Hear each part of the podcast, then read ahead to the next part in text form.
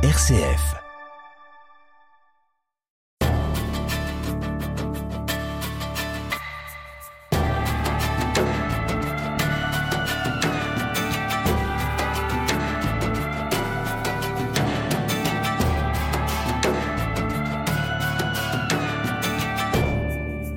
Y a-t-il plus belle fonction que d'enseigner, transmettre, éduquer? Pendant des décennies, le professeur, l'instituteur était le notable du village avec monsieur le maire et monsieur le curé. Aujourd'hui, l'éducation nationale a du mal à recruter les enseignants dont elle a besoin. Alors pourquoi un métier naguère si valorisé est-il aujourd'hui si peu attractif? Dominique Reich, bonjour. Cela fait plus de 30 ans que vous êtes enseignant, professeur de français et d'histoire-géographie dans les quartiers nord de Marseille, des quartiers qui sont tristement célèbres pour leurs problèmes sociaux et judiciaires, mais des quartiers et un métier que vous aimez. Vous l'avez exprimé plusieurs fois dans de petits livres pleins d'humour et de tendresse publiés aux éditions Autrement. Et voici qu'une bande dessinée vous est consacrée, ainsi qu'à vos élèves, une BD intitulée Le plus beau métier du monde aux éditions Vuibert.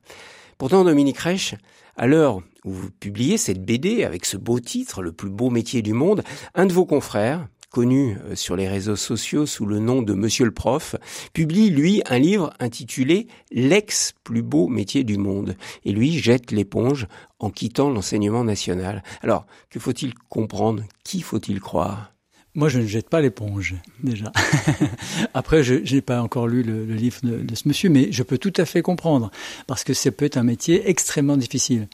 Moi, j'ai des conditions un petit peu particulières, c'est-à-dire que j'ai travaillé, euh, j'étais en bonnes conditions, parce que j'étais dans les quartiers nord de Marseille, là où c'est très difficile, mais euh, sans plaisanter, mais les bonnes conditions viennent du fait que j'avais des petits effectifs. J'étais dans un petit lycée, euh, et avec des, des, petits effectifs, ça n'a rien à voir avec euh, des, grandes, des grosses classes. Oui petits effectifs Alors c'est une quinzaine d'élèves. Par exemple, j'ai des sections en CAP euh, avec des jeunes qui font qui préparent un CAP maçon.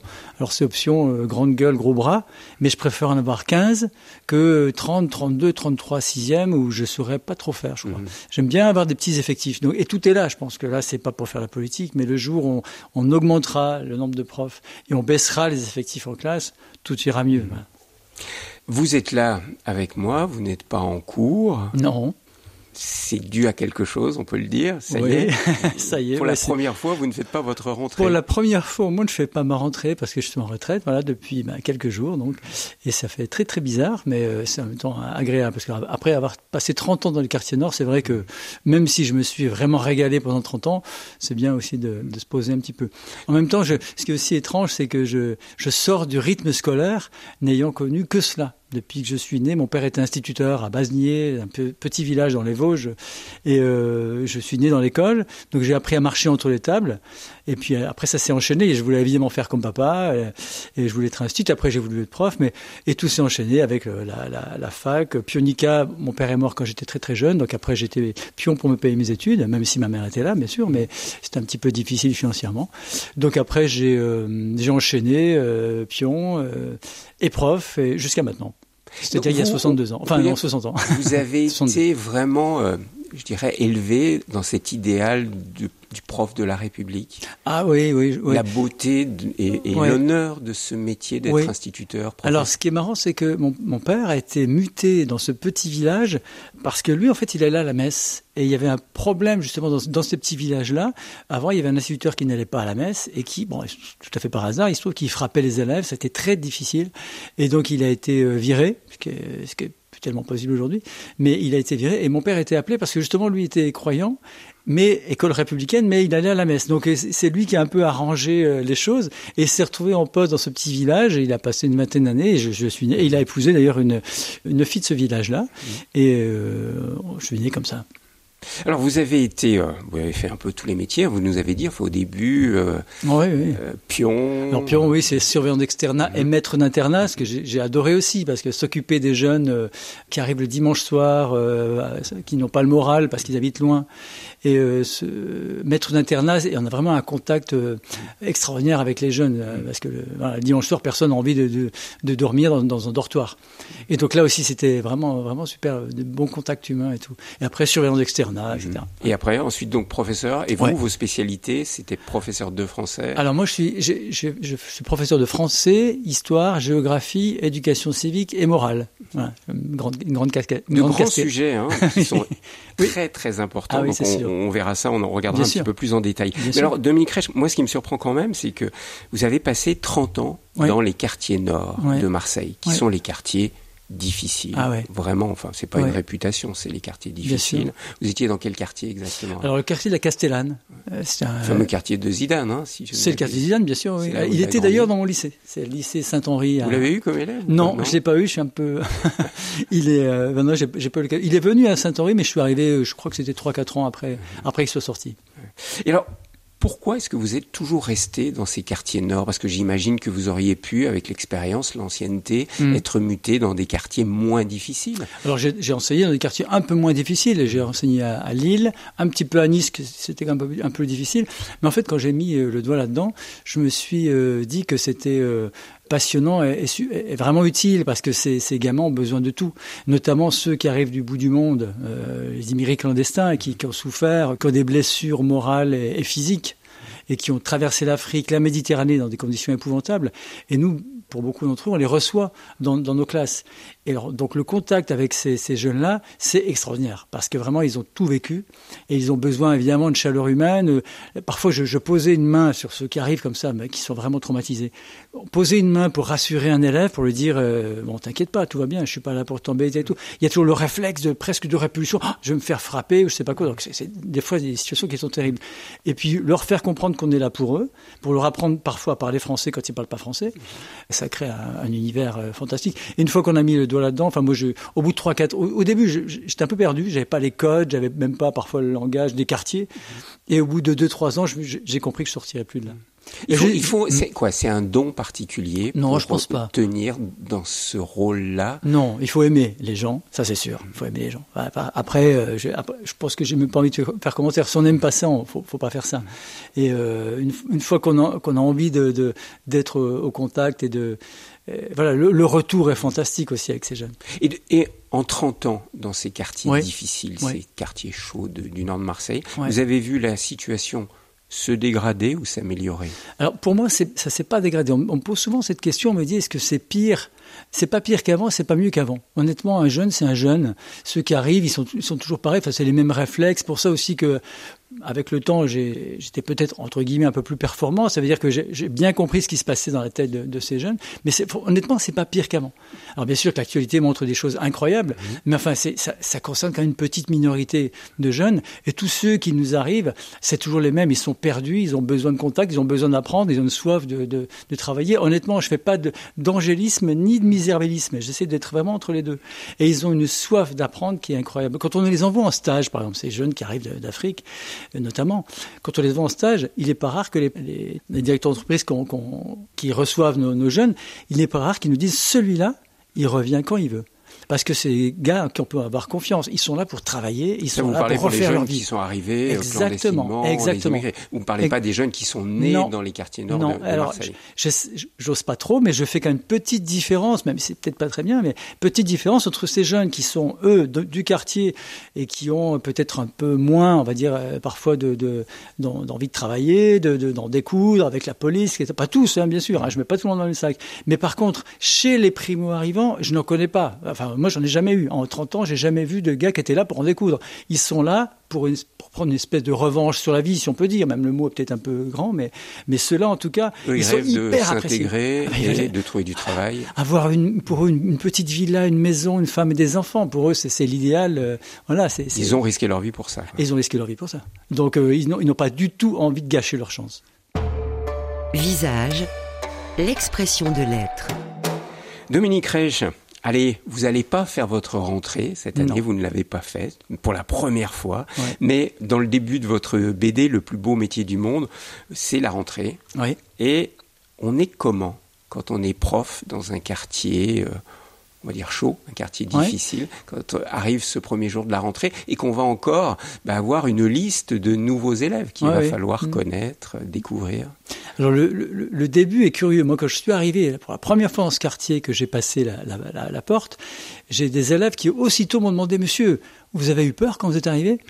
Ben, j'ai dit non, euh, je savais pas qu'il fallait que j'ai peur. Ah bon, mais si, en principe, quand on arrive ici, on a peur. Enfin, les, gens qui arrivent ici, ils, rentrent même pas dans le quartier. euh, Il y a que la police qui rentre et encore pas pas, pas complètement. Je dis non, je savais pas. Je suis désolé, j'ai pas j'ai pas eu peur. Alors, je, je sais pas, c'est pas. J'ai peut-être même eu quand même un petit peu d'appréhension, mais évidemment, j'allais pas leur dire. Oui, mais en même temps, vous êtes très lucide dans votre livre. Vous dites dans mon lycée. Je suis heureusement dans une zone de droit, oui. au cœur d'une zone de non-droit, située dans une zone de droit, la République française. Bien sûr. Ouais. Donc vous avez quand même conscience que là où vous étiez, c'est plutôt une zone de droit dans du Alors, la zone de droit, c'est le lycée, mm -hmm. bien sûr, parce qu'il y a des règles, il y a un règlement intérieur, on ne fait pas n'importe quoi.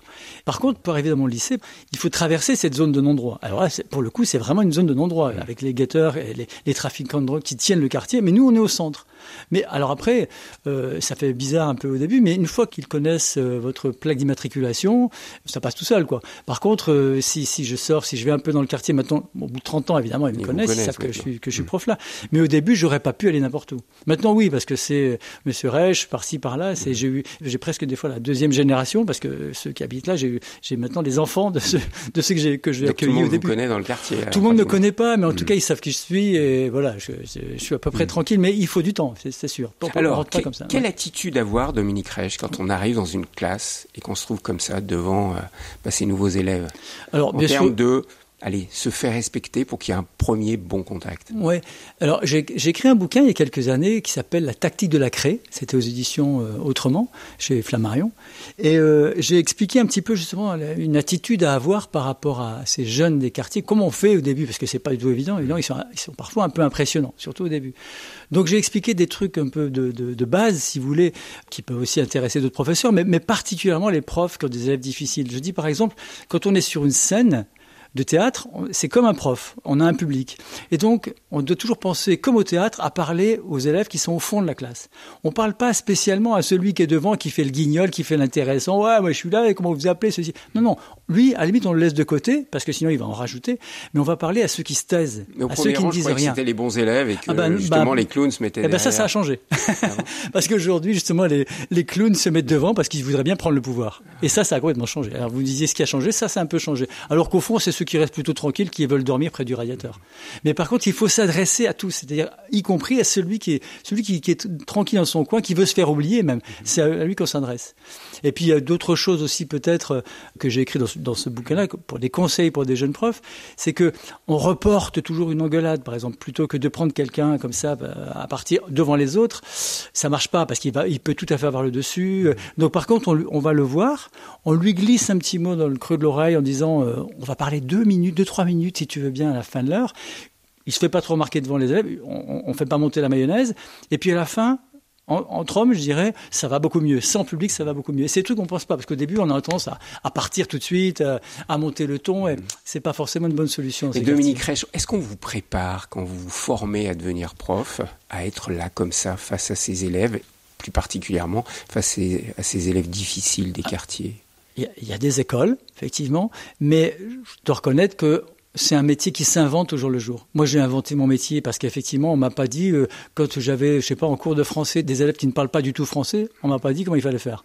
Et c'est le cas parce que non, mais surtout effectivement... par rapport à l'autorité. Moi, c'est la question aujourd'hui, c'est la grosse question. Ouais. Aujourd'hui, on dit les professeurs ont du mal à se faire respecter ouais. dans les classes.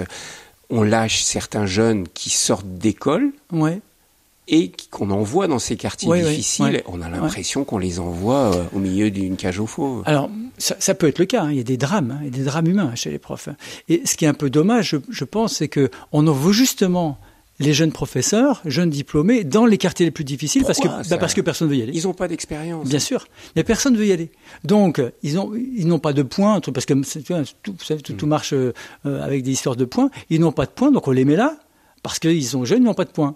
Ils, ils, vont là où personne ne veut aller, ce qui est complètement aberrant. Ce qu'il faudrait au moins sur la base du volontariat, ou au moins sur des, peut-être les obliger, je ne sais pas. Volontariat, je suis pas expérience, expérience, et peut-être un meilleur salaire. Voilà, ah bah ça c'est sûr, ça c'est certain. Mais on, on devrait envoyer des gens aguerris, dans ces coins-là. C'est pas à 23 ou 24 ans qu'on peut aller euh, facilement parler à des jeunes qui, qui veulent en découdre. Mhm. Non, par contre, quand on a 40 ans, 50 ans, je pense que quand même on a une maturité qui fait que avec un petit peu d'expérience et de plomb dans la cervelle, on peut tout à fait se débrouiller. Les drames souvent viennent parce que c'est des jeunes professeurs sans expérience qu'on envoie aux endroits qui sont les pires. ça, ça vous en avez ça, vu ça des parmi vos collègues? J'en ai vu, mais alors honnêtement, dans mon lycée, c'est pas encore une fois, je fais pas d'angélisme, hein, mais dans ce lycée où les effectifs sont assez réduits, j'ai vu beaucoup de professeurs, notamment des, femmes professeurs qui arrivaient, bah, j'ai des exemples en tête, c'est pour ça que je dis femmes professeurs, mais qui pleuraient en arrivant, parce qu'elles se sont dit, moi je vais pas rester là. Quand elles voient les, jeunes, euh, ce qu'ils font un peu à droite à gauche, vraiment des grandes gueules, quoi.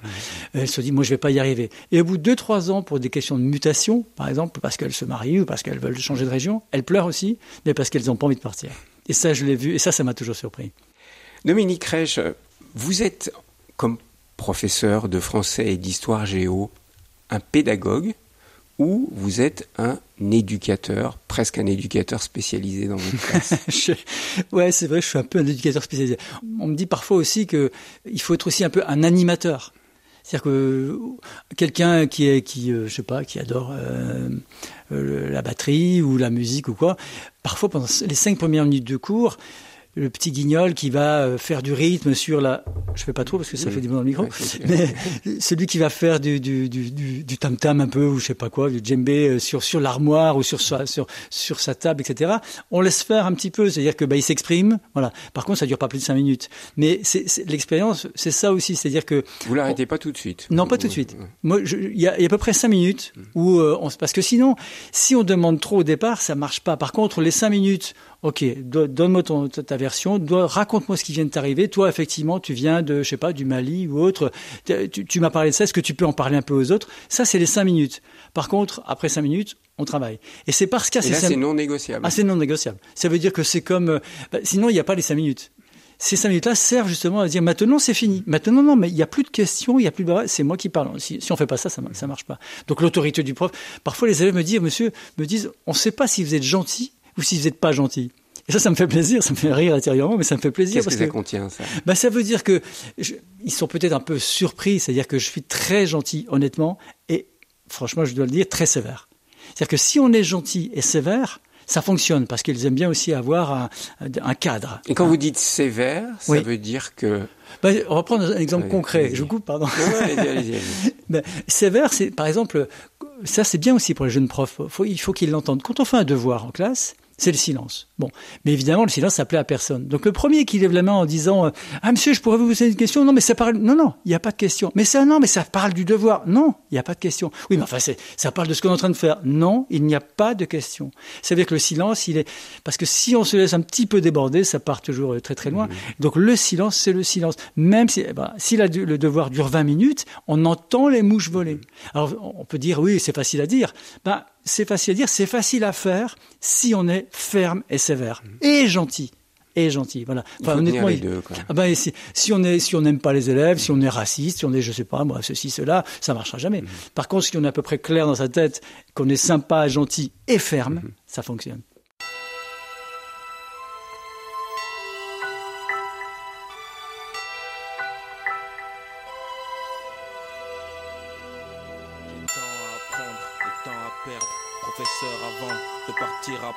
Moi ce que j'ai à faire pour que nos vies aient du charme. Ton savoir est une arme et fait couler des larmes. Ibrahim, grâce à toi je sais qu'une victime qui se venge ça peut faire des ravages et qu'un gun dans ses mains ça peut faire un carnage. C'est ta vie qu'on arrache par un acte de rage féroce, riposte pour le vol dans la coste. On est en deuil pour un bonnet, c'est con, je le reconnais. Si aujourd'hui je prends ma feuille, c'est pour te dire que c'est atroce de t'abattre ainsi de neuf balles dans le torse. Papou.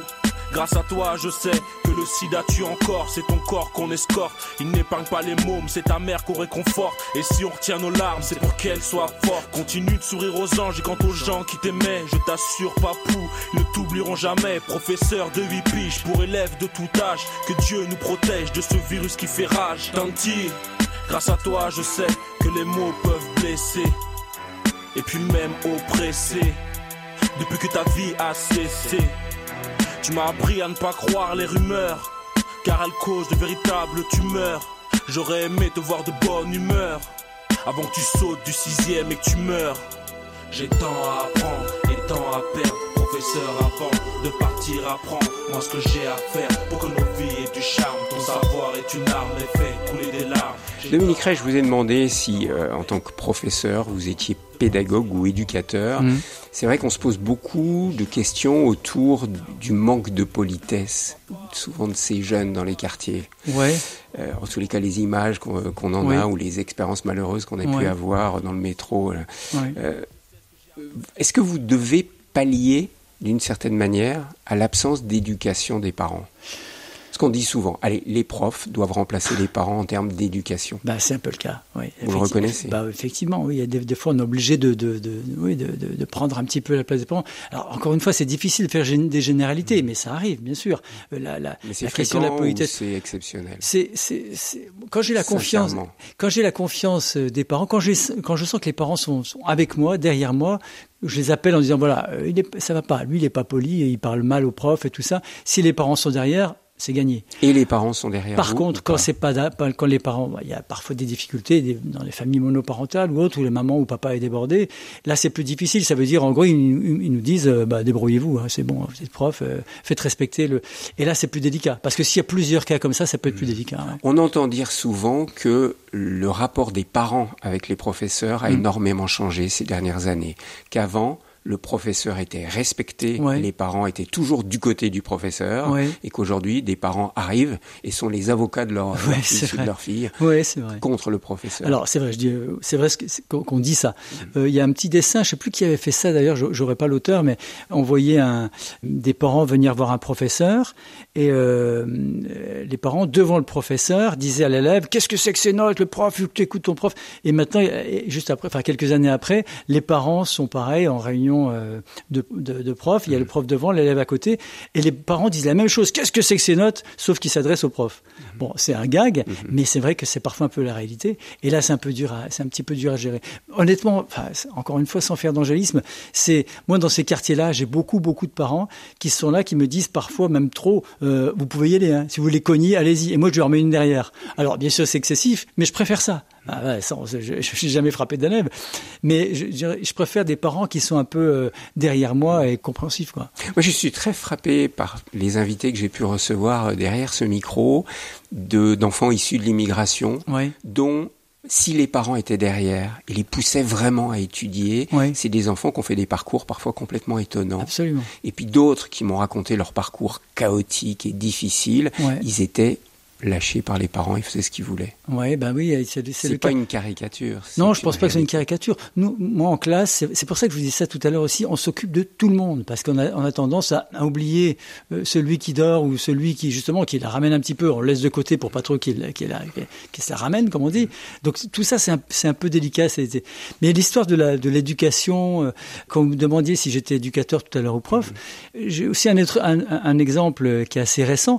Il y a pas très longtemps, je marchais dans les, dans les rues d'Aix-en-Provence et je vois au loin trois, quatre jeunes qui étaient en train de- d'embêter un Père Noël. hein, Ils lui tiraient la barbe, la moustache, etc. Et le Il y a, le- il y a un extrait dans la bande dessinée. hein, Oui. Vous l'avez Et retenu dans la BD. Oui. Et le, le- le- le pauvre euh, Père Noël, il savait pas trop quoi faire. Et j'ai reconnu évidemment un élève à moi qui s'appelait Bilal et, au, au milieu du groupe. Et euh, donc je tapote gentiment sur l'épaule. On va recommencer. Je tape sur l'épaule et je lui dis euh, Bilal, c'est pas parce que tu crois plus au Père Noël qu'il faut embêter ce monsieur. Alors là, évidemment, il reconnaît son prof. J'ai fait plutôt éducateur à ce moment-là, mais il, me reconnaît, il reconnaît son prof. Il était tout à fait gêné. Il a dit à ses copains remettez la barbe au Père Noël. Évidemment, ils sont incapables de remettre la barbe. Et il est parti en me disant ce que toujours les élèves disent Monsieur, c'est pour rigoler. Hein. Sauf que c'était pas du tout pour rigoler. Donc voilà, c'est il y a deux, il y a deux, on peut on peut le voir en rigolant ou pas nous maintenant, mais c'était pas pour- il l'em- il l'embêtait vraiment. Quoi. Alors, Et devant le prof, c'était pour rigoler. L'autorité, ça tient à quoi finalement? Parce que, allez, les auditeurs ne vous voient pas. Oui. Vous n'êtes pas Schwarzenegger. Ah non, non. Hein, C'est sûr, vous êtes non. plutôt mince, maigre même. Oui, oui, oui. Et vous êtes parfois avec des élèves qui font Bien 1m90 sûr. et qui ont des musculations imposantes. Alors, bien Et sûr. Comment vous faites? Quand vous êtes face à un gars, un gros costaud comme ça, qui est un caïd du quartier, Ouais. Et puis qui vous défie Alors, d'ab- d'abord, ça n'arrive pas tous les jours, mais ce que je peux dire, c'est qu'évidemment, la question du physique n'a rien à voir. Je dirais même qu'avec un petit physique, enfin, je fais 1m80, mais je fais 60 kilos, donc il m'en manque quelques, quelques 10 ou 20. Mais c'est qu'avec un physique euh, comme j'ai, finalement, les élèves, ils vont pas oser. Ils vont pas oser m'affronter parce qu'avec la moindre, avec une claque, je serai par terre. Donc déjà, c'est ça. Le deuxième point, c'est que évidemment que le physique n'a rien à voir. J'avais une petite collègue qui était incroyable, qui devait faire 1m60 pour euh, peut-être 45 kilos, enfin très très très très menu. Et elle, chaque vendredi soir, elle disait à ses, à ses, je sais plus si c'était les CAP maçons ou autres, enfin à des, à des gros bras, elle disait attention, vous allez partir en week-end, on dit, on n'oublie pas de me dire on passe sur la porte, au revoir madame, et bon week-end. Tous les vendredis, elle faisait ça. Parce qu'évidemment, quand, quand, il est 5h moins 10 euh, et que les élèves se sauvent, c'est la cohue dans le couloir, tout le monde se bouscule, y compris les miens, je vous avoue, franchement, une fois que c'est fini, on ne les tient plus. Mais elle, dans sa salle d'à côté, il sortait. Et quand il y en avait un qui se bousculait, qui bousculait pour passer vite, elle lui disait très gentiment, avec son mètre 60, tu viens ici s'il te plaît, tu rentres. Alors je ne peux pas l'expliquer, hein. mais, le gamin rentrait, il allait s'asseoir, il sortait le dernier. Et les autres, c'était vraiment une, litanie, c'était au revoir madame et bon week-end, et ils sortaient les uns après les autres tranquillement. Elle faisait 1m60 pour 40 kilos. On, le voit dans un des extraits de votre bande dessinée, Le plus beau métier du monde, comment ces élèves peuvent être finalement très respectueux. Ah il y a une scène sur un terrain de basket. Ah Vous pouvez nous raconter Là, c'est un, indicateur hein, finalement du bah, respect pour ces jeunes. Bah oui, une femme enceinte, évidemment, c'est sacré et voilà, pour tout le monde. Il y avait un match entre prof et élève, et l'une des profs était enceinte. Voilà, une, une, collègue à moi était enceinte, et elle, elle était prof de sport, donc c'est pas ça qui l'a gênée. Elle était enceinte, ça la gênait pas du tout pour, pour faire le match. Et comme tous les ans, c'est un peu, on fait du foot, on fait du basket, vraiment pas trop d'ailleurs, mais on fait, on fait du sport pour, pour mettre un peu, créer une cohésion dans les équipes. Et donc effectivement, il y a des élèves qui disent, Madame, vous ne pouvez pas jouer comme ça, parce qu'il y avait un match élève prof, et ils ont dit vous pouvez pas, nous on joue pas. Si vous jouez, on joue pas, parce que c'était, ils avaient peur de lui faire mal, tout simplement. Donc effectivement, il y a vraiment une tendresse là-dedans. Donc le match s'est déroulé. On a gagné évidemment haut la main parce qu'ils n'ont pas osé jouer contre elle. Elle a marqué plein de paniers. Et à la fin, on leur en a parlé toute l'année. On leur a dit, vous avez été nullissime. Et eux, ils disaient, mais c'est pas juste, c'est pas juste, elle était enceinte. et voilà. Dominique Reich, vous, vous enseignez le français dans un lycée professionnel. Maçon, il te préparait à quoi en fait ces jeunes? Bah, Section maçonnerie, c'est pour devenir maçon. Maçon, et puis il y, avait d'autres. Oui, euh, j'ai des, des, des, apprentis, enfin des gens qui allaient faire routier. Il y avait, mais j'ai aussi d'autres sections en bac pro. Il y avait de l'électronique, de l'électrotechnique, des électriciens. Donc vous enseignez deux matières. Oui. Le français, l'histoire, géo, oui. Ça fait une, si vous voulez. Et puis après, l'éducation morale et civique. L'éducation morale et civique. Très important. On va dire que c'est quand même des sujets très importants. Oui. Mais pour les jeunes, franchement, le français. Hmm. Il y, en a une qui dit Monsieur, le français, ça fait perdre du temps. Apprendre l'anglais quand on est français, ok, mais apprendre le français quand on est bah français, ça sert à quoi bah bien sûr. Donc, on, imagine, essayer de leur faire découvrir Corneille, Molière. Comment vous avez fait Alors, ce qui fonctionne bien, Molière, ça va. Corneille, non, j'y vais pas.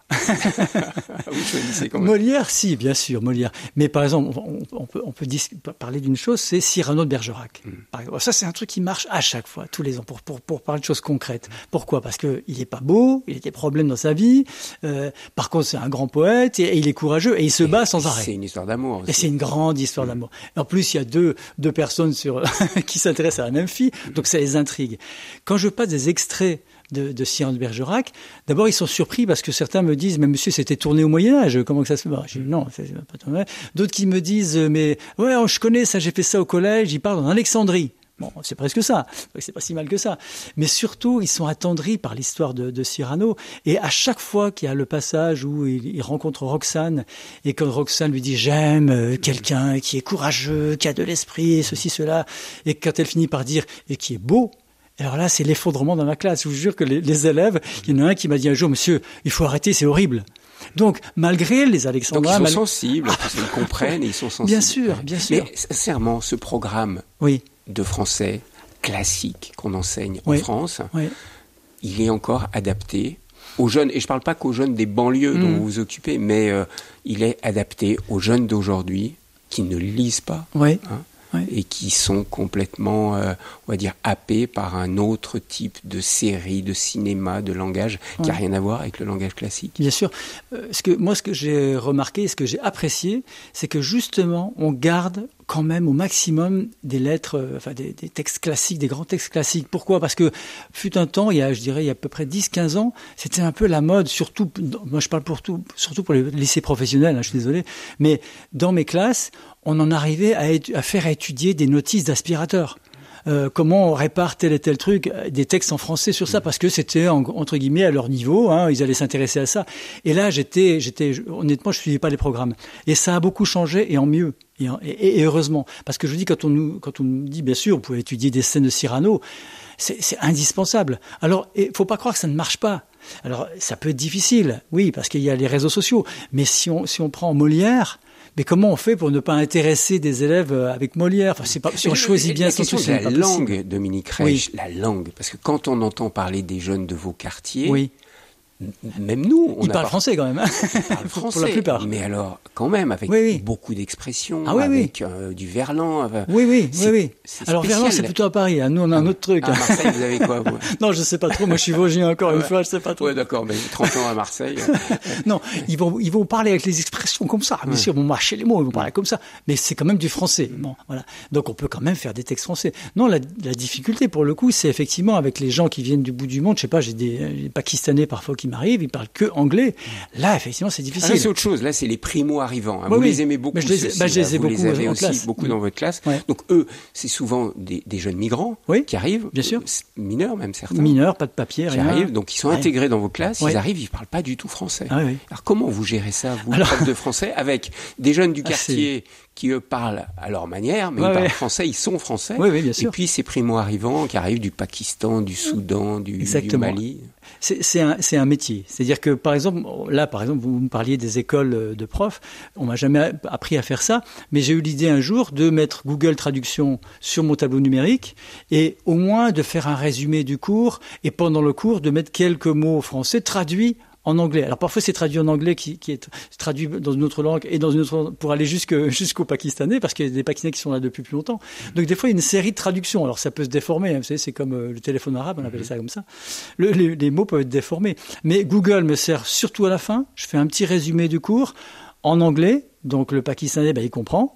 Et, et, pour les autres, ça leur fait faire un petit, un, petit peu d'anglais en, en plus. Dans votre cours de français. Ah, bien sûr, bah oui, à la fin. Et je suis en lien évidemment avec le, la, ma, ma, collègue d'à côté qui est prof d'anglais et qui aussi participe un peu euh, à, tout ça. C'est compliqué. Hein. Ah ouais, c'est compliqué. Mais il n'y a pas de classe spécialisée pour les primo-arrivants On fait l'enseignement du français? On les balance directement dans une classe normale? Alors, il y a, y a, deux choses. Il y a le fait qu'on crée des cours particuliers, alors souvent entre midi deux, etc., pour, pour essayer de leur apprendre la langue, mais on fait aussi en sorte qu'ils soient tout de suite intégrés dans les classes, notamment de CAP et après du bac pro si, si c'est possible pour eux.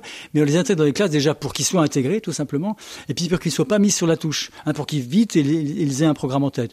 La deuxième raison aussi, c'est que ce qui est important quand ils font une formation, c'est que ce soit vrai, que ce soit marqué sur le carnet de correspondance, parce que dans la rue, ceux qui n'ont pas de papier, en cas de contrôle, j'allais dire inopiné de police, ils sortent leur carnet de correspondance, c'est parfois tout ce qu'ils ont, en disant voilà, moi je suis une formation. Donc s'ils se tiennent tranquilles, s'ils se tiennent bien dans la rue, qui font de bêtises, ils le savent, hein, qui font pas de bêtises quand ils n'ont pas de papier, et qui montrent un carnet de correspondance, je, fais un CAP au lycée Saint-Henri de Marseille, etc.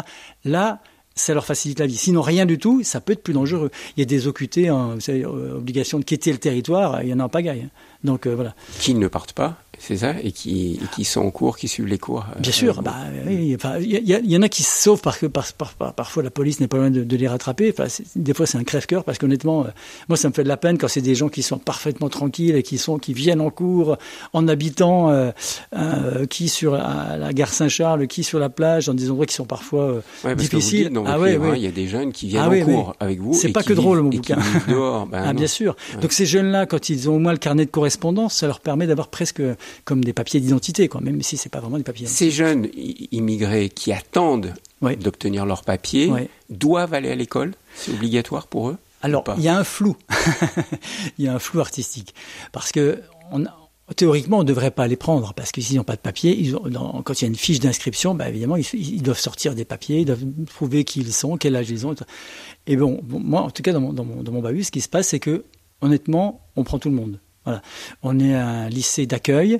Euh, je fais un peu plus pour le lycée Saint-Henri, mais ça ne me gêne pas. Saint-Henri de Marseille. on prend tout le monde, c'est-à-dire qu'on on les voit arriver et on les intègre. Parce que je pense qu'il n'y a pas mieux à faire que d'intégrer des gens qui sont à la rue, encore une fois, et qui dorment n'importe où. Voilà. Mais je sais pas, honnêtement, je ne sais pas si on a le droit. Dominique Reich, oui. on, le sent quand on lit votre BD ou même les livres précédents que vous avez écrits, que vous êtes euh, ouais, touché, bouleversé même par ces jeunes. Oui. Vous avez été bouleversé, parce que vous en avez côtoyé beaucoup en, 30 ans. Qu'est-ce que vous avez découvert J'étais parfois bouleversé et même euh, ouais, plus que ça parce que parfois on est, on est dans, devant un, mur. C'est-à-dire que j'ai parfois des élèves, euh, des immigrés clandestins qui sont très gentils et à la rue, on n'a qu'une envie, Hein, bah, c'est d'en prendre un de temps en temps pour, le, pour ne serait-ce que pour le qui mange correctement, qui dorme dans un bon lit. Et j'ai un collègue qui s'appelle Babacar que je, que je salue, Babacar Dieng, qui est un, prof extraordinaire dans, dans ce lycée. Euh, S'il m'écoute, je le salue. Lui, il m'a dit attention parce que avec ces jeunes-là, c'est difficile. Si on commence à faire ça, on va, on va être submergé. On, on peut pas. C'est pas notre boulot. Et il a raison. On est prof. On doit rester à notre place. Quoi celui qui n'a pas de foyer, ben on fait, on peut aider, hein, trouver un foyer à Marseille. Les foyers sont surchargés d'ailleurs, donc c'est pas facile. On peut aider, mais il faut se retenir de l'envie euh, parfois qu'on a de, de, même d'en héberger un ou deux. Euh, voilà, on, a tous envie de faire ça. Mm-hmm. Et ce collègue m'a dit, on peut pas. C'est pas notre rôle. Sinon, sinon on s'en sort plus. Quoi. Mais c'est vrai que là, on rentre parfois avec le moral un peu à zéro mm-hmm. à la maison. Et qu'est-ce qui vous a aussi ému chez ces jeunes que vous accueillez en tant que prof? Bah, La façon dont, ils ont été euh, blessés euh, moralement et physiquement. Le long de la route, c'est ça pour bah, venir de Tout au long de la route. Hein. Y a des, quand, vous avez des gamins qui arrivent, à qui il manque deux ou trois phalanges, pas se demander pourquoi, hein, c'est pas accidentel. Ils ont des conditions épouvantables, ils sont en prison avant de traverser la Méditerranée. Donc vous voulez dire quoi On les torture bah, Bien sûr. Ils sont des esclaves qu'on torture. Et ça, il y, a, il y a eu des expositions et des bouquins hein, qui sortent mmh. sur ça. C'est absolument horrible horrible, des jeunes de 16-17 ans qui n'ont rien à la maison, qui, partent parce que c'est la misère totale. Vous dites même qu'il y a une, mère qui avait dit à son fils, mais pars, quoi. C'est la mère qui pousse le fils ah, bah, à, partir. qui dit, oh, tu, tu, peux pas vivre, je, ne peux pas te faire vivre ici. Donc, ces, jeunes qui arrivent, je vous dis, quand il manque deux ou trois phalanges et que, une fois, j'avais un, j'avais un, gamin extraordinaire qui était, lui, pour le coup, toujours au premier rang, attentif, extraordinaire. Et une fois, j'ai pris un peu à part, à part parce qu'il était un peu perturbé, comme je voyais, il était, parfois, il avait des pertes de, de, de concentration. Et je lui disais, ça, ça un peu. Euh, tu penses encore à ce qui s'est passé, la traversée de la Méditerranée, la traversée d'Afrique, tout ça? Il m'a regardé, il a eu avec des yeux grands ouverts, et il m'a dit, Monsieur, j'y pense tout le temps. Je pense que c'est un traumatisme à, vie. Quoi. Alors je lui ai dit, bah, écoute, maintenant ça y est, c'est la France, on est là, on va faire des choses ensemble, essaie de moins, de moins y penser. Mais quand il me dit, j'y pense tout le temps, on peut imaginer le degré de, de souffrance. Quoi. Vous dites qu'il y en a un qui vous a beaucoup marqué dans un, de vos livres. Hein. J'ai lu plusieurs de vos, livres, plus de la BD euh, sur le plus beau métier du monde. C'est Daouda du Sénégal. Oui. Bah parce que lui, il est revenu avec euh, des, des photos de, celui de lui que vous parlez, j'imagine. Mm. Il est revenu à, en cours d'année avec. Il était vraiment dans une détresse incroyable quand il est arrivé. Et euh, je l'ai entre, entre guillemets pris un peu sous mon aile, sans dire que c'est mon chouchou, mais enfin un peu quand même. Et ça, ça l'a été pendant quelques temps. Et c'est vrai que ce gamin, il est revenu me voir un jour avec une photo de la, enfin sur son iPhone ou son, son smartphone, une photo de sa femme et de ses enfants, et, il était heureux comme tout. Et, Donc des années plus tard. Ah oui, des années plus tard, oui, bien sûr, il était grand. il avait un travail, il était, il, était bien sa vie, et il venait me, me, ça me gêne de le dire, mais il venait me dire merci tout simplement. Et c'est plus que ça, quand on s'est, on s'est retrouvés, on s'est un peu tombé dans les bras. Et ça s'est fait devant la classe, parce qu'il est venu frapper à ma... Oh, j'ai encore frappé. il est venu dans ma classe, je l'ai accueilli au milieu, devant mes élèves. Alors évidemment, après, c'est du pain béni pour moi quand je suis avec mes élèves qui me demandent, mais c'était qui, monsieur, le, lui, là? Bah, c'est un ancien élève que j'ai vu, puis qui a réussi sa vie. Alors, après, après, moi, je suis le, le roi du pétrole, là. Visage, RCF. Dominique Reich, en tant que, professeur dans ces quartiers nord de, Marseille, vous avez vu passer beaucoup, beaucoup de profils de garçons, de, filles. Mmh. C'est surtout des garçons. Hein. J'ai plutôt des garçons. Plus de garçons que de filles. Ils en veulent, ces jeunes. Ils veulent réussir, ils veulent s'en sortir d'une certaine manière. Ou vous en avez certains qui disent, de toute façon, nous on est cuit, nous on est de ce quartier, on n'en sortira jamais c'est le cas souvent. Bah, bah, ceux qui me disent, par exemple, monsieur, vous gagnez combien, vous? Alors, je réponds pas, évidemment, parce qu'on ne gagne pas beaucoup. Mais vous gagnez combien? Et moi, en face, là, parce que le, un des principaux points de vente de drogue, c'est vraiment en face, c'est le trottoir en face de mon bahut. Et donc, euh, il me dit, mais moi, monsieur, je vais en face, là, mais je vais gagner un fric fou, quoi. Enfin, il, euh, parle pas comme ça, mais je vais pas le faire en marseillais, mais mm. je vais gagner plein d'argent, quoi. Et alors, je suis obligé de lui dire, attention, tu mets le doigt, tu vas dans un truc où tu vas devenir une archive, c'est-à-dire que tu ne pourras plus sortir de là. C'est une archive, c'est-à-dire qu'une fois que tu, auras vu l'argent, tu auras vu la drogue, tu auras vu tout ça, tu vas être le gâteur, ok, tu vas te faire de l'argent. Mais un jour, tu vas tomber. Et ça peut être terrible. Les règlements de compte entre bandes rivales, on en parle beaucoup. On, là, en on ce parle moment. beaucoup. Et de plus en plus. Exactement. armées, là, on tue maintenant. Ah ben on tue maintenant. Mm. C'est-à-dire que le, moi, j'ai un élève en ce moment, qui a- qui a- enfin en ce moment, l'année dernière en tout cas, il était encore là, qui est guetteur, enfin qui a été guetteur, je ne pouvais même pas l'approcher. C'était un petit coucou de loin quand je passais avec ma voiture, et encore il me répondait même pas. C'était un type adorable. Il, il s'est fait embringuer là-dedans, il n'en sortira pas. Parce qu'il connaît. C'est ça, ils le ça savent, que- ça, ils comprennent ça, que lorsqu'ils mettent le doigt dans Eh. l'engrenage, ils sont pris. c'est la grande question. Moi, s'ils me font confiance, ils m'écoutent un petit peu. Mais parfois, c'est le prof, oui, c'est bon, euh, vous savez pas, vous connaissez pas la vie. Et là, il- s'il part dedans, c'est foutu. Et là, je peux rien faire. Une fois que c'est fait, je peux rien faire. Par contre, évidemment, cette prévention, on est toujours en train de leur parler de ça, surtout aux primo-arrivants qui savent pas, euh, puis qui n'ont pas d'argent du tout pour le coup. Alors pour eux, ça, ça pourrait être facile. Donc j'ai dit attention, méfiez, méfiez-vous de ça. Mais ce, rapport, ce Hmm. rapport à l'argent, vous avez bien fait de commencer par ça. Euh, vous, vous gagnez combien? Euh, Un prof, là, euh, merci Ah bah pour monsieur eux, c'est Macron, beaucoup. ça va être 2000 euros par mois. pour Extraordinaire. commencer. Extraordinaire. Extra- Eux, ils peuvent faire ça euh, dans la journée. Ah bah oui, enfin là, là, par contre, je suis pas spécialiste. mais bon, hein. vous non, mais hein. je suis pas spécialiste, mais en tout cas, ils font beaucoup plus d'argent qu'un professeur, évidemment. Donc il faut un Et certain comment état- ne pas, quand on a 16, 17 ans, comment ne pas être attiré par ce qu'il voit aussi dans certains films, Oui, c'est-à-dire les gros dealers Ah oui, qui roulent dans des gros Porsche Cayenne. Ah euh, avec des filles vulgaires. Et Ça vous, et ça vous en parlez, Oui. vous, dans l'éducation civique que vous, Oui, bien que vous sûr. leur proposez Ben, Quand on fait une, une illustration, par exemple, euh, avec un, avec un film, justement, qu'est-ce qu'il me demande? Il me dit, monsieur, il faut un film où ça tire, hein, parce que ça va être, je sais pas, ça va être les vacances de la Toussaint ou les vacances de Noël, donc je- des fois je repasse un petit film comme ça, je, je parlais de Cyrano. Monsieur, on- ok, c'est vous qui choisissez, mais il faut que ça tire, parce que nous on a de bons films où ça tire, évidemment. Il faut des revolvers, il faut du sang, il faut que ça coule, il faut, il faut des histoires de drogue, ils, ils sont Il passionnés par ça. dro- Drogue, sexe. Voilà, c'est ça, c'est ça. Donc moi, quand je dis non, non, mais euh, je vais vous passer un film qui va vous plaire. Évidemment, c'est pas n'importe quel film. Et parfois ils me disent ouais, ouais, monsieur, c'est des films qui passent sur sur Arte. Alors vos films sur Arte, on n'en veut pas. Et je dis bah ça fait rien, ça passe sur Arte, mais on va voir quand même. Ils se- Intouchable, intouchable, ça passe bien quand ça même. passe hein. bien. Parce qu'intouchable, c'est voilà, c'est une violence, mais c'est good feeling, comme disent les, les, les auteurs qui ont fait la préface de Bah oui, bouquin. Olivier Nakache et Eric Toledano Oui, ont oui. fait la préface de votre Ouais, bande dessinée. là, ouais. ouais. Parce qu'ils aiment bien, c'est un peu leur domaine. Encore une fois, c'est un peu l'ambiance good feeling, comme bah, d'après eux. Moi, c'est pas good feeling tous les jours, mais en tout cas, dans le bouquin, j'ai voulu un peu que ça transparaisse. Et ils ont eu la gentillesse de, de faire la préface parce qu'ils sont touchés par, par ces histoires-là. Ouais. C'est vrai que c'est un peu dans l'ambiance intouchable, peut-être, Ouais. par certains côtés. Mais il faut les tenir. Hein. Quand vous passez intouchable, ouais, ils ont tous envie de danser. Ah ben, y- alors il y a des jeux, il y a- je fais exprès parfois, quand- vous savez au début c'est, je crois que c'est Wind and Fire, je crois que c'est Ouais, celui-là, la, la musique c'est November. Omar Sy se met à danser Voilà, là-dessus. Alors là, voilà. j'essaye Ah, d'imaginer bah, dans votre classe. Alors, le- je dis, on ne bouge pas. Mais évidemment, il y a toujours un qui, qui, gentiment qui dit Monsieur, je peux pas. Et c'est vrai que c'est très. Essayez un jour d'écouter Earth, Wind and Fire, il- complètement immobile sur une chaise. On peut pas. Personne ne peut. Donc, s'il y en a un qui, qui commence à danser, je dis Allez, assieds-toi, ça va.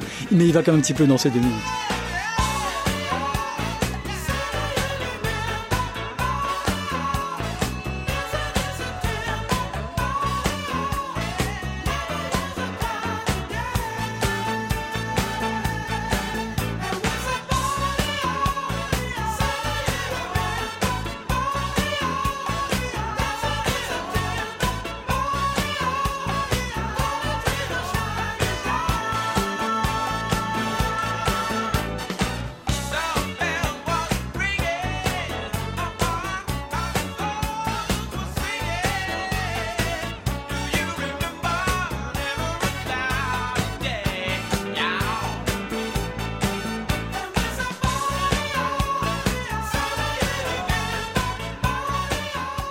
Dominique Reich, le, le plus beau métier du monde, c'est le vôtre, professeur, professeur de français, on l'a vu. Mais vous êtes aussi prof d'histoire géo. Mhm. Alors j'imagine, pour ces jeunes des quartiers nord de, de Marseille, oh, monsieur, monsieur, ça sert à quoi l'histoire là C'est du passé, c'est derrière. Oui, oui.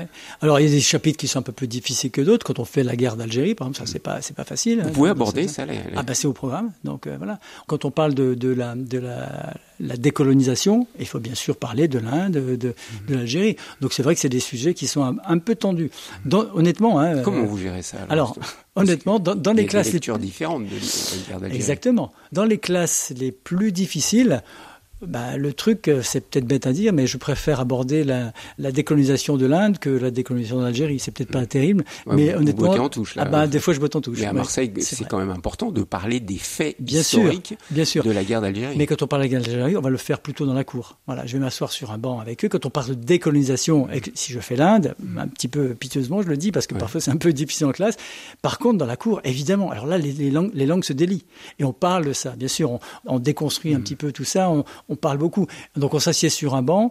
Évidemment, si c'est la guerre d'Algérie, c'est tout le monde peut dire ce qu'il veut. En plus, on n'est pas en cours, donc on prend un peu le temps, on prend la récréation. Mm-hmm. Il y a des discussions qui sont parfois enflammées, c'est sûr. Ouais. Ouais. Et puis je pense forcément, euh, en vous ayant devant moi, euh, Dominique Reich, à Samuel Paty, Oui, votre confrère, oui, prof d'histoire géo, comme Oui. vous, qui aimait ces jeunes des quartiers difficiles avec lesquels il, il s'occupait. Euh, il a été assassiné le 16 octobre 2020 d'une manière dramatique, hein, Ouais. assassiné, décapité. euh. Ça vous a fait quoi quand vous avez appris ça Alors que lui voulait éclairer l'esprit de ces jeunes sur la question des caricatures de, du Mohamed. Oui, j'ai, bah, honnêtement, j'ai, j'ai, pas grand chose à dire. Je suis comme tout le monde. Je suis atterré. En plus, vous êtes c'est prof, horrible. prof Oui, j'étais- géo dans ces quartiers. donc. On, on a tous été marqués. On a tous été marqués. Ça aurait pu être vous. C'est terrible.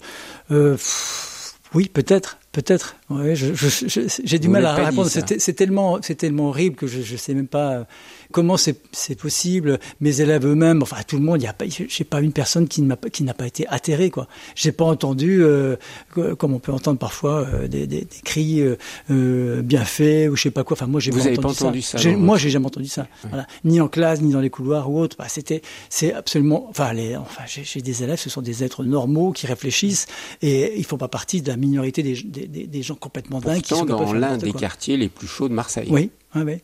Ben, en tout cas, euh, oui, je, moi, je, je sais pas, ou alors c'est peut-être qu'ils ils sont gênés par rapport à moi, mais je, je n'en vois pas, euh, même parmi les plus excités ou les plus bizarres, je n'en vois pas qui seraient capables de faire ça. En tout cas devant moi, je peux pas vous dire autre chose, quoi. Jamais j'ai entendu. Mais qu'est-ce que ça dit de notre société aujourd'hui, cet événement?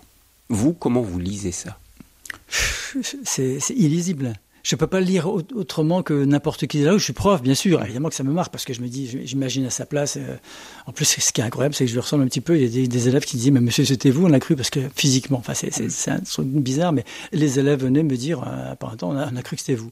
Et donc, ils ont été évidemment choqués, comme tout le monde, comme vous, comme moi, comme tout le monde. Il y a, je, je peux pas mettre deux mots. Honnêtement, je Non, sais pas quoi vous Vous répondre. enseignez la laïcité. Oui, Vous aidez ces jeunes à réfléchir sur la laïcité. Mm. Quand on est face à un fait comme cela, Mm. comment on parle de la laïcité à ces élèves dont la majorité qui sont devant vous sont musulmans, oui, oui, beaucoup, oui. pour la plupart Euh, à peu près entre 80, oui, à peu près 80%. ouais, ouais.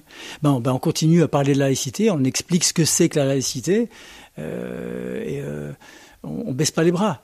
Mais on est démunis. Honnêtement, je, sais que vous allez être déçus par mes réponses qui sont un peu maigres, mais on est que démunis. Donc on explique bien sûr ce que c'est que la laïcité. Quand les élèves disent oui, mais vous êtes euh, vous êtes contre la religion, alors évidemment on n'explique évidemment pas. Hein. C'est, Jean Jaurès qui l'a dit en 1904 ou 1905. euh, alors je ne sais pas de pas me tromper, mais il disait que la loi protège la foi. Euh, aussi longtemps que la foi ne voudra pas euh, diriger la loi. Bon, euh, on, est clair avec ça. Euh, je leur explique, je leur parle de ça, et, et, euh, ils sont tout à fait d'accord. Ben, mais ils aimeraient bien quand même, effectivement, ils ont quand même l'impression que qu'on bafoue euh, que, que la, la, la foi, que qu'on qu'on les laisse pas assez s'exprimer, que, alors que je leur explique qu'au contraire, la loi protège la foi. Je- là, après, je bloque. Une fois que j'ai dit ça, je peux rien dire d'autre. Et si, si quelqu'un, un autre professeur se fait tuer demain, je serai tout, tout aussi aussi désemparé parce qu'il y a des fous sur terre. Et j'y peux rien. Il y a des fous sur terre. Comment vous avez reçu cette nouvelle consigne de votre nouveau ministre de la Culture, Gabriel Attal, qui interdit la baya aujourd'hui, donc cette robe qui cache les formes des femmes Ouais. Il interdit la baya Ouais. dans les Bah, écoles. Il y a, il y a deux, trois ans, euh, autant que je me souvienne, il y a une circulaire qui est sortie, Valémécom, on appelle ça comme ça, euh, sur euh, la baya qui disait que la que euh, si la, cette robe était portée ostensiblement comme un vêtement religieux, il fallait l'interdire. Mais là, je me mets à la place des profs d'établissement. Comment savoir, Comment euh, savoir si c'est ostensible ou pas Alors parfois c'est certainement évident, je sais pas, c'est possible. Moi, j'ai, moi j'ai jamais eu le cas.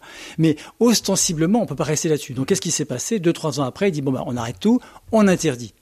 Mais moi demain, si j'ai une petite euh, gamine de 16 ans qui vient en robe avec sa petite croix, elle est chrétienne, elle voit, je vois sa petite croix, évidemment, je vais pas interdire sa petite croix, euh, et qu'elle vient avec une grande robe, soit parce que ça lui plaît, soit par solidarité avec sa copine musulmane à qui on a dit d'enlever sa robe. On a, on a une situation là qui est, qui est impossible, enfin, qui, qui est terrible. Je ne sais pas comment font les profs, les chefs d'établissement aujourd'hui, même avec cette interdiction, c'est presque pire.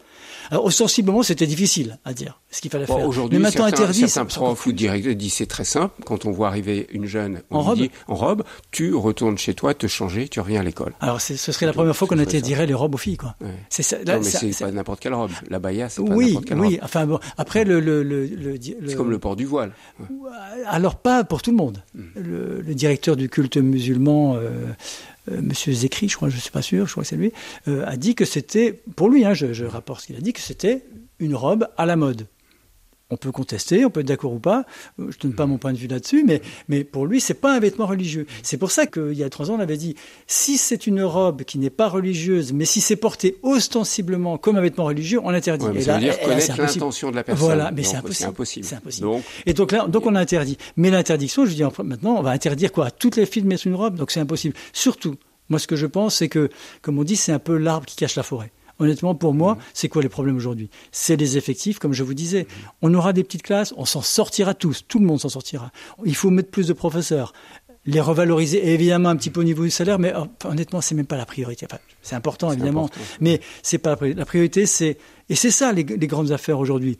Ok, il y a ce problème-là aujourd'hui, mais c'est un peu, encore une fois, l'arbre qui cache la forêt. Vrais- le vrai problème n'est pas là, bon. moi. Dans votre euh, bande dessinée, euh, Le plus beau métier du monde, vous abordez cette question du voile Ouais. d'une manière assez drôle. hein. Ça s'appelle Question de bon sens. C'est une jeune fille qui est là, qui, qui parle avec vous. Alors une jeune fille qui n'a pas le voile, je le précise, Ouais. hein, qui s'appelle Chirine. Ouais. Elle dit, dans mon pays, monsieur, il y a plein de femmes qui manifestent dans les rues parce qu'elles ne veulent pas mettre le voile, mais elles sont obligées. Ah, vous dites, c'est vrai. hein. Ben ici, monsieur, il y a plein de femmes qui ne sont pas contentes parce qu'elles veulent le mettre, le voile, et c'est interdit. Alors vous, vous lui dites, en, en fait, en France, les femmes ont le droit de mettre le voile, mais pas n'importe où, c'est comme ça. Elle dit, c'est quand même mal foutu, euh, avouez. Ben alors, je sais pas moi, on n'a qu'à faire un échange, et tout le monde sera content. un échange, vous lui demandez. Elle dit, oui, celles qui veulent mettre le voile ici, je leur dirais d'aller dans mon pays, et il faudrait faire venir en France toutes les femmes de mon pays qui ne veulent pas le mettre. Comme ça, tout serait réglé, vous voyez Et vous dites, tu es sûr que c'est aussi simple que ça? Je sais pas si c'est simple, mais en ce moment, c'est compliqué. voilà, Chirine, Ouais, elle était ouais. d'où, Chirine? Euh, il me semble qu'elle était d'Afghanistan. D'Afghanistan. Ouais. Ouais, c'est une histoire incroyable, quoi. Incroyable. J'étais si, et- mais elle était tout à fait innocente et euh, évidemment, ça, ça, ça- son, son propos Et tient pas trop la route, mais c'était. C'est des histoires vraies. Ah, mais tout est vrai. Et Tout est vrai. hein. Ah oui, j'ai mis un point d'honneur à ce que tout est vrai. Alors, j'ai un dessinateur qui est génial, qui s'appelle euh, Eric Doxa. Eric Doxa. Alors lui, il s'amuse un petit peu. Lui, il est venu dans mon lycée pour rencontrer mes élèves. On s'est régalé. Ils ont, ils- les élèves savaient pas quoi faire pour, pour être gentils avec lui parce qu'ils savaient que je faisais une, une bande dessinée. Et lui, ce qu'il fait, c'est que quand il dessine, évidemment, il en rajoute un petit peu. Alors, je vais bien dire, on ne sort pas de la vérité. Mais le jour où des élèves vont arracher des plantes sur le, sur le rond-point d'en face et m'en amènent en classe, bon, il y a deux ou trois euh, pieds de, de- Il en a rajouté un petit peu Ah, il en plus, a, il a, il a- Il en avait voilà. plein la classe. Il en a plein la classe. Alors c'est plutôt drôle, mais c'est pas voilà. Là sur ce plan-là, effectivement, c'est pas l'exacte vérité, mais ils m'ont quand même ramené des plantes du, du, du rond-point d'en face. Forcément, ils piquent des plantes pour les amener en classe, quoi. Dominique Reich, comment vous gérez aujourd'hui avec vos élèves cette question des portables? Beaucoup de profs s'arrachent les cheveux, beaucoup de parents s'arrachent Ouais. les cheveux. Ouais. On a l'impression que le portable est une excroissance Ouais. du corps des, des jeunes aujourd'hui. Comment en classe vous gérez ça? Alors c'est- très difficile. Alors ce que j'ai essayé personnellement d'instaurer, je sais pas si les jeunes professeurs peuvent en tirer quelque chose, mais c'est possible. En tout cas, moi c'est ce que j'ai fait. J'utilise le portable à bon escient.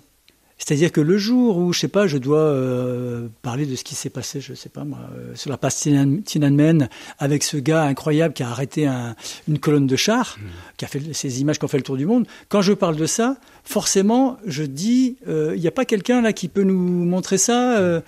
et forcément, là, ils sortent les portables, ils cherchent, ils ont l'image plus, plus, plus rapidement que moi, ils la regardent, donc le portable devient utile. Et j'utilise ça dans la mesure du possible, ça marche pas toujours. Dans la mesure du possible, on dit maintenant c'est fini les portables Et là, utilisés, les maintenant on les range. Et ils vous écoutent là parce que c'est ça le problème. non ils ont besoin de regarder sur les réseaux sociaux. Ils m'écoutent de temps en temps. Ouais. je suis honnête. Par contre, ce que je fais aussi dans les classes les plus difficiles, c'est que, je, par, par un temps, je m'étais amusé à faire des petits. je- je- non, je crois que je l'ai pas raconté dans cette bande dessinée, mais dans un autre bouquin. J'avais fait des petites chaises longues. Enfin, j'avais trouvé ça, je sais plus dans quel magasin, des petites chaises longues. Et j'avais pour les pour les gens qui utilisaient trop les portables, j'ai dit bon, hop, chaise longue. Donc ils mettaient leur portable sur mon bureau, sur la petite chaise longue, comme ça tout le monde le voit. Il est pas piqué parce que c'est encore plus compliqué. Donc le portable, il le mettait sur la chaise longue. Il le reprenait à la fin de l'heure. Alors des fois, j'avais trois, quatre, cinq portables comme ça, ce qui est pas évident parce que là, il faut arrêter le cours trois minutes avant la sonnerie parce que sinon c'est la panique. Viens chercher ton portable. À toi, à toi. Voilà. C'est une grande organisation. Pas Mais c'est un, mais c'est un problème le portable, c'est sûr en général. Y compris la nuit, parce qu'on le voit bien, il y a des élèves qui dorment pendant les cours.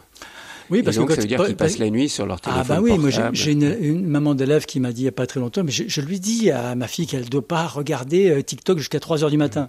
Ah, ah oui, effectivement, 3 heures du matin, euh, elle ne pourra pas travailler le matin à faut 8 faire heures. Quoi, c'est le rôle des parents là de dire allez, vous allez poser vos téléphones. euh, Oui, moi j'ai- des enfants, euh, moi, qui, qui ont posé tous les soirs, euh, quand ils étaient au collège, le portable, euh, voilà, en bas, et ils montaient se, se coucher après. Mais voilà, Ah, c'est des habitudes à prendre, mais je ne suis pas après chez les, chez les, chez Mhm. les gens. Je ne peux pas dire aux parents, alors je peux leur- les prévenir, je dis, vous savez, c'est très mauvais. Alors parfois, pour certains, ils le découvrent. Mhm. Ah bon, mais c'est intéressant que je... Non, non.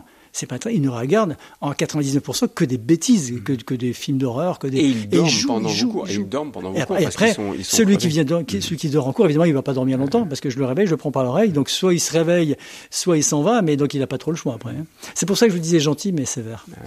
Dominique Reich, euh, le plus beau métier du monde, vraiment pour vous, ça a été le plus beau métier du monde? Ouais, Ouais. Ouais. je suis bavard, Sincère- ouais. mais là c'est oui. Sincèrement, Bah oui, parce que je vous dis, moi, qu'est-ce que vous avez aimé moi, le plus dans ce métier? j'ai retrouvé surtout l'ambiance que j'ai connue quand j'étais petit, quand mon père, avec mon père instituteur, ça m'a marqué évidemment à vie. Il a, il a hélas disparu très très tôt, donc euh, j'en étais bien malheureux comme tout le monde. C'était un instituteur apparemment formidable, et donc j'ai retrouvé, j'ai toute ma vie, je pense, un peu recherché cette ambiance-là. Je vous dis, j'ai appris à marcher entre les tables. euh, Et, euh, Ça, c'est le passé. Mais vous, Oui, dans bah, ce métier, je- qu'est-ce que vous avez vraiment le plus aimé ou- C'est tout frais. Vous venez juste d'arrêter. Ouais, ouais, c'est ouais. presque un Mais le passé, c'est pas pour moi, c'est pareil. hein, le passé, et le présent, je vis encore complètement euh, dans mon, dans mon petit village de Basnier. J'en parle avec mon frère pratiquement quotidiennement. Je sais pas pourquoi on est totalement marqué par l'enfance, parce qu'il nous est arrivé dans ce petit, dans ce petit village avec des parents formidables, mon père, ma mère, euh, voilà. Donc j'essaie de retrouver euh, euh, tout ça. Et vous encourageriez vos enfants à devenir prof Alors ils le sont pas. ils n'ont pas choisi ça, mais je m'y serais pas opposé, non, non. non. Mais ils ne le sont pas. Non, ils sont pas. Il y a une rupture dans la transmission euh, généalogique. Ouais, c'est vrai. Ouais. Ils ont choisi d'autres branches qui sont aussi euh, peut-être plus Et sympas. que diriez-vous alors à des gens qui nous écoutent et qui se posent la question de choisir un métier pour les encourager à devenir prof? Alors, moi, je pense que euh, après, il faut bien choisir sa voie. Voilà, on peut être plutôt fait, euh, je pense, hein, pour travailler en collège, lycée, mais il y a d'autres branches, puisque voilà, je vous parle de mon expérience en lycée professionnel. Quand on se dit, alors, prof, bon, c'est dur, c'est la galère. Alors, j'imagine prof dans les quartiers euh, difficiles, et j'imagine prof dans un lycée professionnel avec soi-disant des mauvais élèves dans un mauvais quartier. Alors là, pour, pour- là, ça paraît être l'enfer, et pas du tout. J'espère que je viens de vous expliquer que il faut arrêter avec les idées préconçues. On a effectivement des choses qui se passent qui sont, mais dans ces quartiers-là, on n'imagine pas ce qui se passe. Il y a une diva, j'ai oublié son nom d'ailleurs, une diva qui fait chanter les petits gamins du quartier. Il y a des, des éducateurs qui sont là, il y a du théâtre, il y a plus de choses. Il y a de belles Je, choses. je- suis obligé, obligé de vous dire quand même que parfois euh, ben, la presse s'intéresse un petit peu plus, c'est- normal parce que les, les, les- ça- les gens aiment ça, s'intéressent beaucoup plus aux voitures qui brûlent qu'au- qu'à la diva qui fait chanter les élèves. Et ça, je le déplore. Merci beaucoup Dominique Reich Merci de à nous offrir cet autre regard hein, sur euh, à la fois les quartiers chauds comme on dit, les quartiers des banlieues, mais aussi votre beau métier, le métier de prof. Je renvoie à cette bande dessinée qui fait souvent sourire que vous avez réalisée avec le dessinateur Eric Doxa qui s'intitule Le plus beau métier du monde aux éditions Vuibert. Je vous remercie beaucoup de, de votre accueil et de votre gentillesse.